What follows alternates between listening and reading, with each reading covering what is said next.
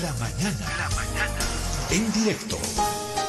La entrevista que le hicimos al presidente del Tribunal Supremo de Justicia de Bolivia, el abogado Ricardo Torres Echalar. La mañana en directo.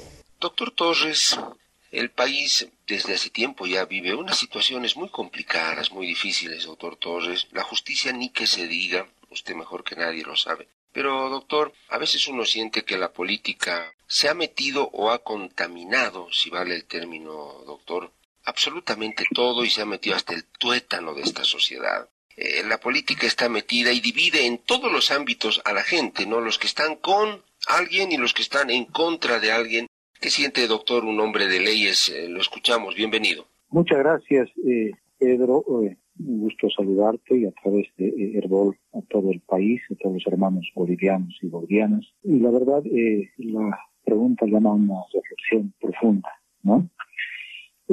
debemos empezar indicando que la política en esencia no es mala. La política se eh, hizo para servir a los ciudadanos, para constituir un Estado, para constituir eh, un gobierno o gobiernos, en el caso de nuestro territorio, tenemos no solamente un gobierno central, sino también gobiernos departamentales y territoriales.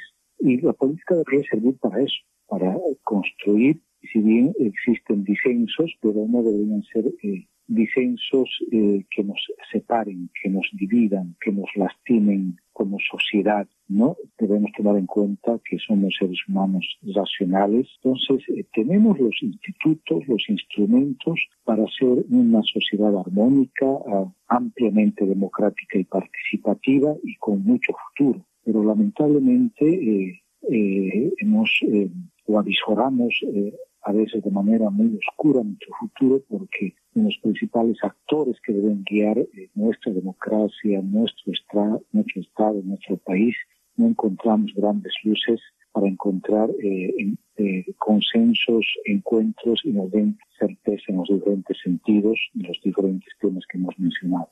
Doctor, si damos por hecho, y no es ningún secreto, que la política ha permeado todas las actividades de nuestra sociedad, lamentablemente. En la justicia, doctor, ¿cómo está metida la política? ¿Dónde está metida? ¿Por dónde se metió? Mira, hablar de justicia en, una, en un país con una alta conflictividad política y social y con tensiones recurrentes hace que se juzgue al sistema judicial con una óptica distorsionada muchas veces.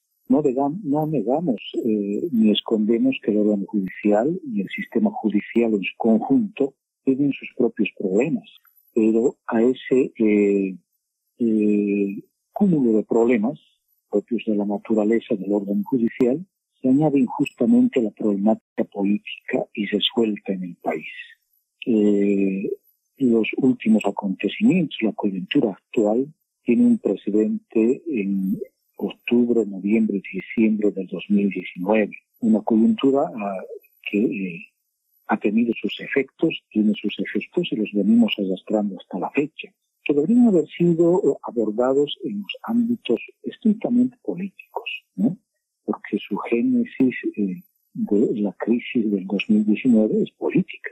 No voy a entrar obviamente en los detalles y pormenores porque no me corresponde juzgar los acontecimientos políticos de ese momento ni los actuales, pero lamentablemente esas crisis políticas, esos momentos difíciles, difíciles del 2019 han desbordado en delitos. Existen eh, víctimas, no, cuando hablo de víctimas no le estoy poniendo un color político a las víctimas. Estamos hablando de seres humanos que han perdido la vida en defensa de lo que ellos creían, ¿no? Unos creían eh, por la opción A, otros creían por la opción B, otros creían en la opción C, etcétera. Eso no, no, no, no tengo por qué eh, en, en el análisis minucioso de las opciones o de las opciones que tenían nuestros ciudadanos. Pero lo cierto es que producto de esta discusión, de esta crisis política, nos dejaron víctimas y a, partir de hechos luctuosos como vejámenes, eh, torturas, eh, eh, masacres, etcétera. Entonces, esos hechos como sociedad civilizada no podemos dejar en la impunidad, ¿no? no pueden quedar en la impunidad. Tiene que haber esclarecimiento, tiene que buscarse la verdad histórica de lo que pasó con estos ciudadanos que perdieron la vida, que quedaron eh, severamente afectados físicamente, lesionados psicológicamente, etcétera. Tenemos la responsabilidad, más allá como, que como órgano judicial, como Estado, de dar una respuesta a las víctimas, tengan el color que tengan político o partidario. Eso es secundario. Como Estado democrático, como Estado de derecho, donde prevalece el, debido proceso en todos los todas las investigaciones y procesos que se deben instaurar en cualquier caso, debemos llegar a la verdad histórica de los hechos. Esa es otra tarea, que es otro reto importante para el Estado boliviano. Y para aquello, Pedro, hay que recordar que el Estado boliviano recibió y acogió al eh, grupo de expertos eh, interdisciplinarios y especialistas internacionales denominado GIEI, no sé si recordará usted, visitó el país este grupo de expertos, acompañado además de eh, forenses, eh, de antropólogos, eh, de psicólogos y otras disciplinas, que hicieron un recorrido a nivel nacional. Y yo recuerdo que en ese momento, bueno, dieron voces a favor, voces en contra, pero cuando se dio a conocer los resultados, casi todos los bolivianos recibimos ese informe como parte de un diálogo que nunca pudimos sostener entre bolivianos. Nunca pudimos sincerarnos entre bolivianos lo que, respecto a, lo que había acontecido en estas fechas, octubre, noviembre y diciembre del 2019. Y tuvo que llegar un, un tercero para poder sincerarnos, para poder contar, relatar con lágrimas, con, eh, con decepción, con impotencia, eh, no sé, en función a la experiencia que vivió cada boliviano, pudo contar, por lo menos los que fueron convocados, se entiende que esta comisión, de acuerdo al resumen ejecutivo, que eh, llegó a gran parte de los órganos del Estado, trabajaron durante ocho meses, entrevistaron alrededor de 400 personas, entre eh, víctimas, testigos, organizaciones civiles, sociales, políticos de oposición, políticos del oficialismo, diplomáticos, embajadas eh, que tuvieron de alguna manera cercanía con el conflicto, etcétera. Y todos contaron su versión. Y sirvió para que los bolivianos de alguna manera, eh, a través de un tercero, dialoguemos y contemos y nos sinceremos y expresemos nuestras emociones respecto a lo que había pasado en nuestro país. ¿no? Y de eso concluye, concluye esta, esta, este grupo de expertos en lo siguiente, me permito más o menos reproducir lo que el, eh, resumen ejecutivo eh, dice, ¿no? Eh, nos menciona que de la lectura de los testimonios y la, la narración de las torturas, eso dice este grupo de expertos, vejámenes y crímenes de lesa humanidad son desgarradoras, porque traen en la memoria vivencias que el pueblo boliviano nunca debía haber sufrido repito lo que dice el resumen ejecutivo del grupo de expertos que visitó nuestro país y al cual todos los bolivianos, sectores y actores políticos dieron su conformidad y aval cuando presentó su informe. Y a continuación dice este, este grupo de expertos, para conseguir justicia es necesario establecer la verdad histórica de los hechos. Este informe establece la verdad con base en la evidencia fáctica científica porque hubiera actuación de peritos, ¿no? Y también se requirió informe al IDID y otras instituciones técnicas del Estado para poder sostener este informe. Es un documento que por su profundidad y solvencia técnica brinda al Estado boliviano la oportunidad de administrar justicia con un debido proceso para nunca más se vuelvan a repetir los hechos luctuosos que lo motivaron. Y ahí me detengo. Este informe no eh, determina responsabilidades, no dice si A, B, C, D, E, F y E son los responsables.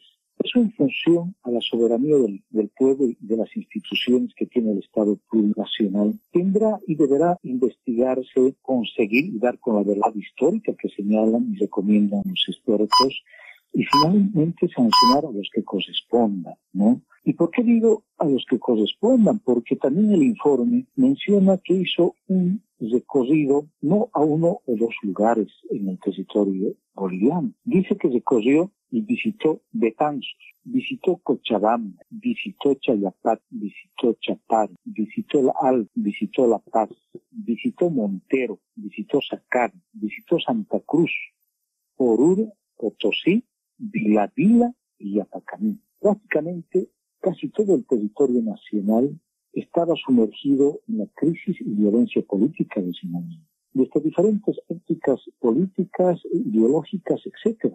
Y todos estos hechos ocurridos en la generalidad del territorio nacional tienen que ser investigados.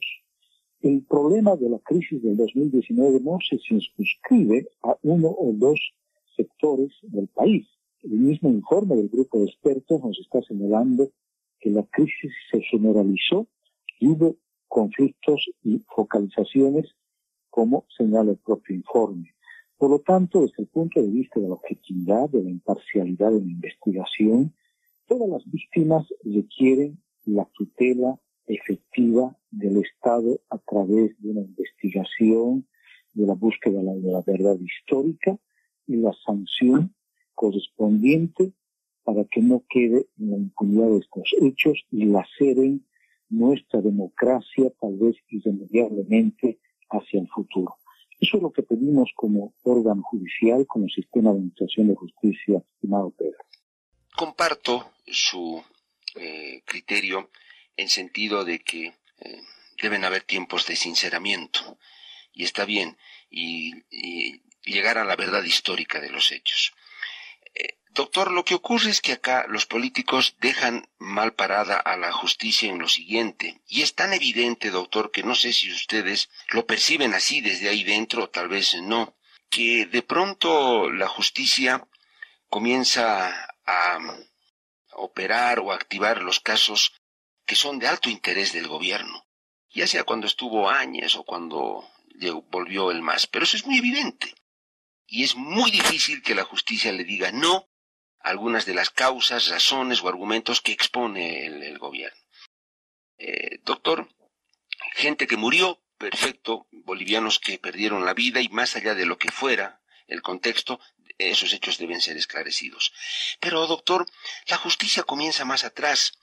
Si evidentemente ahora hay personas que pueden ser acusadas de haber eh, roto un orden constitucional, como se dice, doctor, más antes hubo también una ruptura del orden constitucional, doctor, cuando no se respetó un referéndum y cuando se pasó por encima la voluntad popular que es inalienable. En el artículo 7 de la Constitución así lo dice, inalienable y se pasó por encima.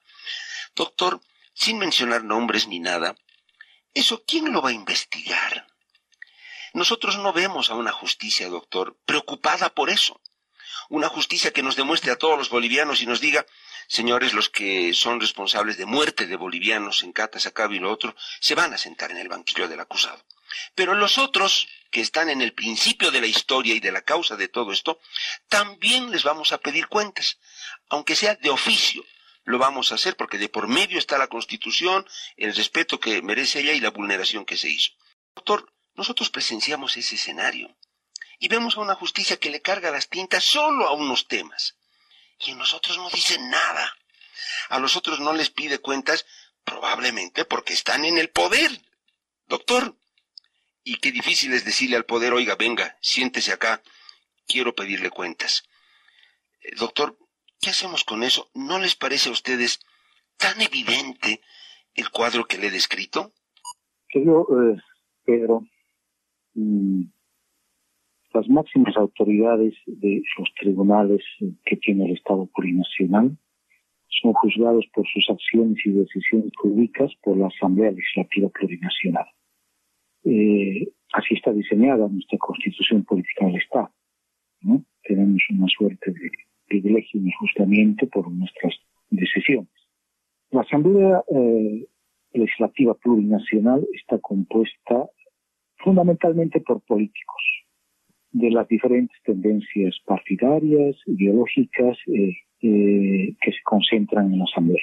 Y a ellos la constitución política del Estado les ha facultado, les dio la atribución de juzgar a estos servidores judiciales, denominados magistrados, tanto en el Tribunal Supremo de Justicia, el Tribunal Constitucional, el Consejo de la Magistratura, el Tribunal Agroambiental. Ahora y en el anterior periodo eh, legislativo tienen la misma facultad. Y me refiero a que nos pueden juzgar ahora también podían juzgar anteriormente a los eh, eh, magistrados del anterior periodo judicial. Esa responsabilidad es histórica. Esa responsabilidad encargada por el soberano es de alta responsabilidad para los asambleístas. Ellos deberían actuar siempre también apegados a la Constitución, a sus conciencias y al mandato de sus electores. Cuando observan hechos anómalos o hechos que no condicen con la Constitución y las normas y que están siendo tomadas por los altos tribunales del país. Por lo tanto, es la Asamblea Legislativa Plurinacional que tiene la facultad de enmendar, de corregir o sancionar eh, omisiones o acciones que vayan contra la constitución política del Estado y las leyes de parte de los altos tribunales. Eso lo entiendo. Eh, claro, y la Asamblea está conformada por políticos, doctor, y nunca va a pasar nada, ¿no? Porque son políticos del poder y son la mayoría, y es ingenuo pensar que vayan a hacer algo. Pero, doctor, la justicia puede hacer algo contra los operadores de aquel tiempo, porque hubo operadores de carne y hueso que no necesariamente fueron magistrados, doctor, ni operadores de justicia, fueron políticos que tomaron decisiones y se pasaron por el forro la Constitución. Yo me refiero a esos actores. Ante ellos sí puede actuar un ministerio público, puede pueden actuar los juzgados que tenemos, pero en eso no vemos, doctor, ni de oficio, ni, ni, de, ni de nada. Yo voy a eso.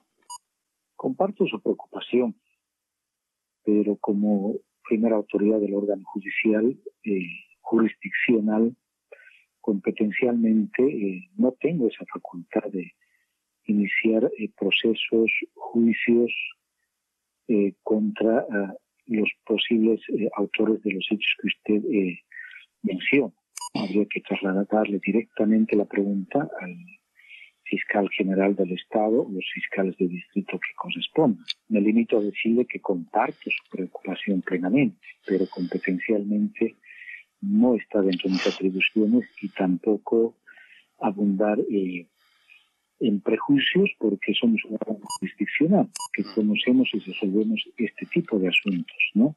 Pero contrariamente, el Ministerio Público podría absolver eh, su pregunta de, de manera técnica y, jurídica y tal vez eh, enmendar si es que eh, cometió algún, eh, alguna investigación o justificar también de manera técnica y jurídica lo acontecido respecto a estos temas. Les corresponde a ellos, el Ministerio Público. ¿Eso es así, doctor? Así es, así es, Pedro, ¿no? doctor, el caso de Luis Fernando Camacho eh, ¿Qué criterio le merece desde lo jurídico, doctor? Usted ya sabe todo lo que se ha dicho al respecto. ¿Qué podría decirle a la justicia o la cabeza de la justicia en este caso con relación a, los hechos, la, aprehensión y todo lo que vino después? Bueno, me tengo que limitar, amigos verbal, a hacer una recomendación. No puedo hablar sobre temas específicos y puntuales, nunca lo hice. Y la vez que conversamos en el también en varios temas puntuales tuve que abstenerme de hacerlo, ¿no? Por temas eh, de, eh, conocimiento posterior de estos casos. Pero debemos precisar que los jueces y recomendar a los jueces del Estado plurinacional que actúen con absoluta independencia no debemos, no podemos y no tenemos que someternos ante ningún poder económico, político, religioso o de otra índole. Tenemos la máxima responsabilidad de impartir justicia a verdes, a azules, a rojos, a amarillos, a negros. Eso no debe interesar el color. Puede importar es la aplicación del derecho, de la Constitución, respetando las garantías constitucionales, respetando los derechos humanos, el debido proceso y el Estado de Derecho. Esos son los jueces del Estado plurinacional que escribirán su nombre en la historia con letras de oro. Y lamentablemente quienes eh, cedan ante cualquier eh, presión de cualquier índole como las que hemos mencionado, terminarán eh, escribiendo su nombre en un lugar despreciable de la historia. Invoco a todos los jueces del país, del Estado, a que actuemos con firmeza, pese a la coyuntura política difícil por la que atravesamos. Somos la última garantía para los ciudadanos en el país y dar certeza de que puede haber vigencia del derecho, de que los litigios y las diferencias de los ciudadanos en materia jurídica pueden ser resueltas de manera transparente, honesta y proba en el órgano judicial. Tengo esperanzas de que los jueces escuchen esta invocación y antepongan las leyes, la constitución y su conciencia frente a cualquier interés que desde todo punto de vista debe ser subordinado, despreciado y desechado por cualquier juez del Estado plurinacional. Doctor Echalar, qué recomendación, qué recomendación, doctor, contundente. Y a más de uno podría inspirarle esperanza, doctor, pero solo este pequeño detalle. ¿Y si llega la represalia, doctor? y sus colegas lo escuchan a usted y toman decisiones en función solo a la ley, no al partido, ni a nadie, ni al gobierno, ni a la oposición. Y si luego los enjuician, doctor, los procesan por el famoso prevaricato, ¿quién les garantiza a, a los jueces paz, tranquilidad y protección en el ejercicio de su profesión aplicando solo la ley? Si llega el garrote, doctor, y la represalia, que ya lo hemos visto muchas veces, ¿quién los apoya? ¿Quién los protege? En momentos de, de crisis, de presión de diferente naturaleza, obviamente que los operadores de justicia corremos riesgos. Podemos terminar presos, podemos terminar sin patrimonio, podemos terminar hasta con muerte civil, producto de la venganza mediática o del poder pero ese es un riesgo que debemos correr con dignidad y con valentía. O de lo contrario, demos un paso al costado. No somos dignos para ocupar un cargo de la responsabilidad y de la magnitud que significa impartir justicia. Y obviamente estamos bajo ese riesgo, pero debemos poner por delante, repito, nuestra, nuestra actuación prueba y nuestra constitución política del Estado. Doctor, si usted en algún momento ve esa amenaza, ¿sería uno de los primeros en dar un paso al costado como la cabeza del órgano judicial? Cuando eh, menciono las palabras que le acabo de mencionar, lo hago desde el profundo, o desde el más profundo de los sentimientos que tengo como boliviano y sé que eh, muchos bolivianos que me escuchan eh, tal vez se cifren esperanzas en lo que digo y espero que así sea y espero que lo que estoy diciendo llegue a muchos jueces y llegue para ser cumplido.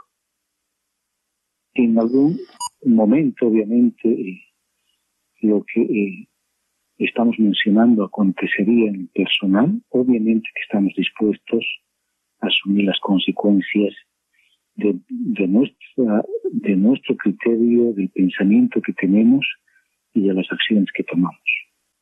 La cuestión de la detención preventiva es tan discrecional, eh, doctor, es tan arbitraria. Siento que la norma en Bolivia no está. O sea, tiene un vacío tremendo. Eh, se amplía la detención preventiva cuatro meses más, cinco meses más, a gusto del cliente o del juez o no sé de quién. Doctor, ¿cuándo vamos a parar esto de la detención eh, preventiva a gusto y sabor de algún interés?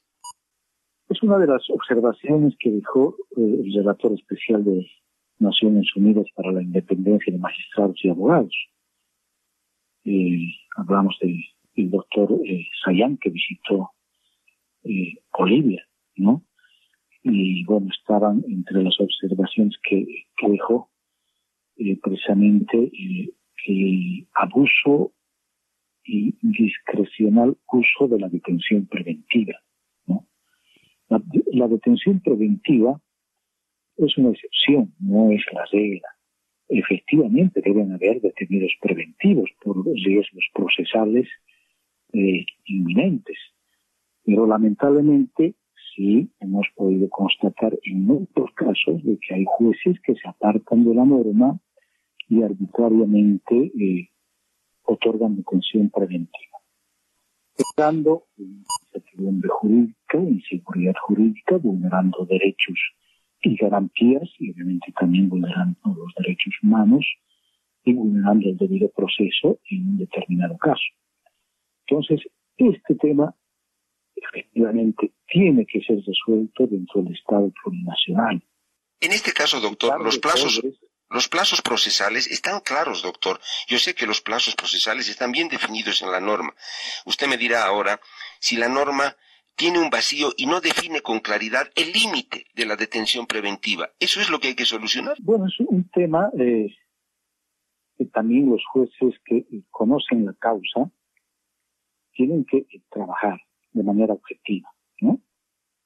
Y acá tiene que eh, jugar un papel importante eh, la sana crítica del juez eh, boliviano, ¿no? Acá acudimos a la, a la conciencia y a la sana crítica para que el juez boliviano pueda actuar en estos casos. Ricardo, ha sido un gusto, le agradezco mucho y la puerta abierta para seguir dialogando. Sí, mucho gusto y gracias Pedro y un saludo a toda la audiencia de Herbol. Nuestro compromiso como autoridad eh, jurisdiccional es trabajar de manera abierta hacia la población y en momentos de crisis obviamente no podemos esconder la cabeza. Lo que esperan los bolivianos es certeza y a través de este mensaje y reflexión y postura esperemos haber otorgado mínimamente esa certeza. Esa la entrevista que le hicimos al presidente del Tribunal Supremo de Justicia de Bolivia, Ricardo Torres Echalar. Ustedes escucharon lo que él dijo, lo que le preguntamos, lo que le planteamos y lo que respondió. Eh, no. Torres admite que hay cosas que no están claras y que la justicia no, no, las está, no las está mostrando de manera clara él le hace un llamado firme a sus colegas a que fallen y actúen en función estricta a la ley, por mucho que hubiera presiones políticas, económicas, sociales, lo que fuera. El doctor Echalar dice, les hago un llamado. Y si luego los procesan, como, claro, a ver, que se atreva algún juez a fallar contra el gobierno en casos de estos grandes, polémicos, en donde la presión es alta, entonces dice, no importa, a costa de su cargo. Y si en algún momento tuviera que irme yo, también me voy, dice, estoy dispuesto. Bueno, habría que ver. Yo les dejo a ustedes, eh, queridos amigos y amigas, las conclusiones. Ahí está la, entrevista, ahí están las eh, declaraciones del presidente del Tribunal Supremo de Justicia, una justicia tan cuestionada en Bolivia. Ahí están sus respuestas, las preguntas que le hicimos, y estoy seguro que en muchos casos ustedes toman nota y sacan conclusiones, que es lo más importante para que luego puedan tomar también buenas decisiones.